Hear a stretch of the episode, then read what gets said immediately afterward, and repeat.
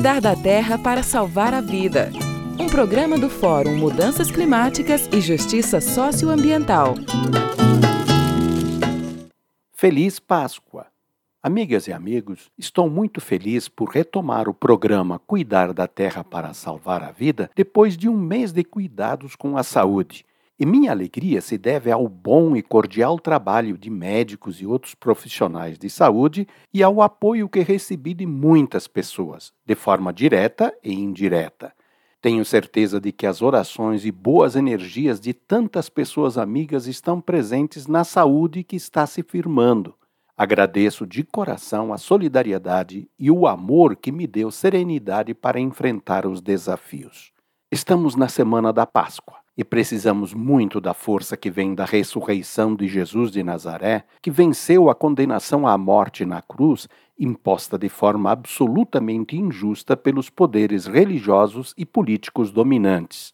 A tradicional festa da Páscoa, que celebrava a presença ativa de Javé no processo de libertação do povo Israel da escravidão do Egito, e por isso renovava a esperança de que todas as formas de dominação e escravização fossem derrotadas, passou a ser uma festa ainda mais radicalmente libertadora ao incorporar nela a derrota da morte através da ressurreição de Jesus.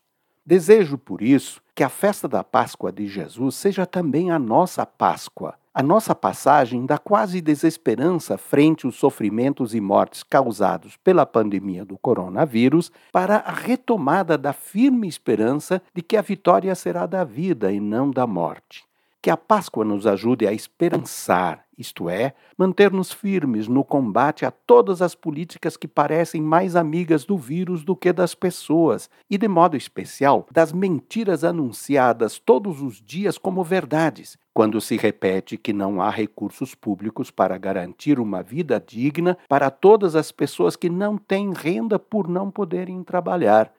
Precisamos livrar-nos dessas mentiras e exigir que os recursos públicos sejam aplicados em favor de fato de todas as pessoas e não dos ricaços donos de bancos e empresas especulativas. Precisamos juntar nossas forças de cidadãs e cidadãos para exigir que os responsáveis pelas mais de 310 mil mortes respondam pelo crime de genocídio. Meus votos são de que a Páscoa nos ajude a lutar firmes pela saúde, a vida e a verdadeira democracia. Ivo Poleto, do Fórum Mudanças Climáticas e Justiça Socioambiental.